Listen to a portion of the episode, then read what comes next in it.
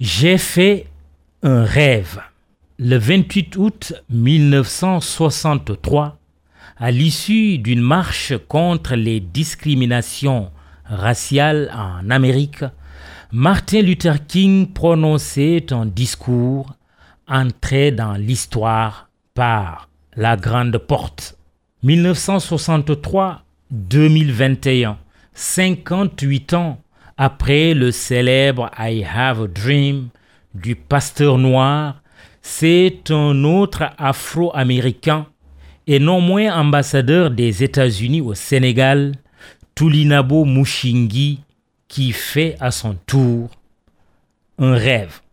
Son rêve à lui, dit sur un ton caustique, le bonhomme ne manque pas d'humour, trouver des architectes capables de construire un pont entre la statue de la Renaissance qui surplombe Dakar et la statue de la liberté qui trône sur New York. Ce dream, a priori utopique, c'est Air Sénégal qui le réalise, s'empresse de se rassurer le diplomate américain. Un pont aérien entre le Sénégal et les États-Unis. Voilà comment l'ambassadeur Mushingi qualifie Air Sénégal. C'est en cela que le vol inaugural Dakar-New York-Washington-Baltimore dans la nuit du 1er au 2 septembre 2021 a valeur de symbole. Et symbole pour symbole, c'est la première fois qu'une compagnie sénégalaise assure une desserte transatlantique vers les États-Unis d'Amérique.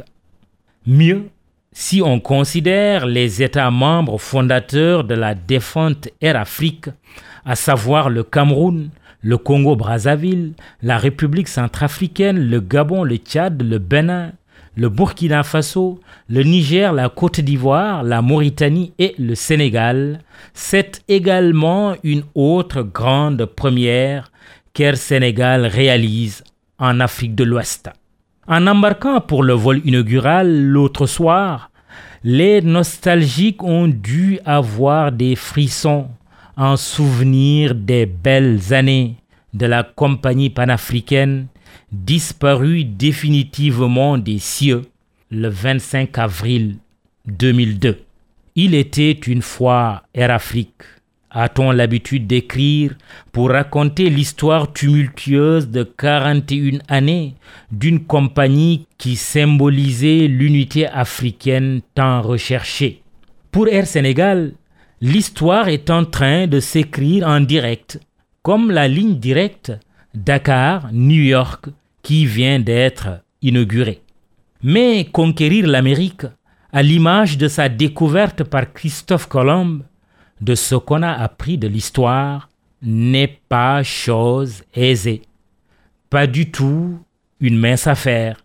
Il faudra savoir se mouvoir entre les zones de turbulence, contre vents et marées, et en se méfiant des trous d'air. Cela passe par le béaba de l'aviation civile, tarifs compétitifs, ponctualité, rigueur et professionnalisme. Toute chose dont semble conscient le pilote en chef d'Air Sénégal, qui n'est autre que son directeur général, Ibrahim Khan. Au bilan global du vol inaugural, le test est plus ou moins réussi. S'il est vrai que le 1er septembre n'est pas le 1er avril pour qu'on puisse parler de poisson d'avril, il y a tout de même des enseignements à tirer. À titre d'exemple, le vol à l'aller a enregistré pas moins d'une heure et trente minutes de retard, alors qu'au retour, c'est-à-dire sens New York-Dakar, l'appareil A330-900 Neo a décollé pile à l'heure. Ce que Casamance, nom de baptême de l'Airbus flambant neuf, a pu faire au départ de New York, il aurait pu le réaliser en quittant Dakar. Quand on est capable d'être en retard, on doit être capable d'être à l'heure.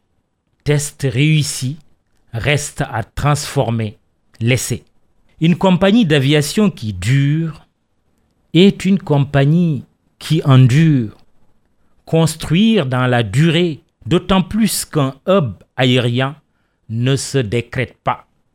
Autrement, ce serait encore tirer des plans sur la comète. Des fiascos dans ce domaine, on en a connu, et plus d'une fois. Si Air Sénégal est venue pour durer, elle sait ce qu'elle a à faire, éviter les erreurs de ses prédécesseurs, les défuntes Air Sénégal International et Sénégal Airlines. Départ Gaïndé, arrivée Mousse. Non, ne condamnons pas déjà si vite Air Sénégal à l'échec. Que le rêve soit américain ou sénégalais, il faut plutôt être optimiste.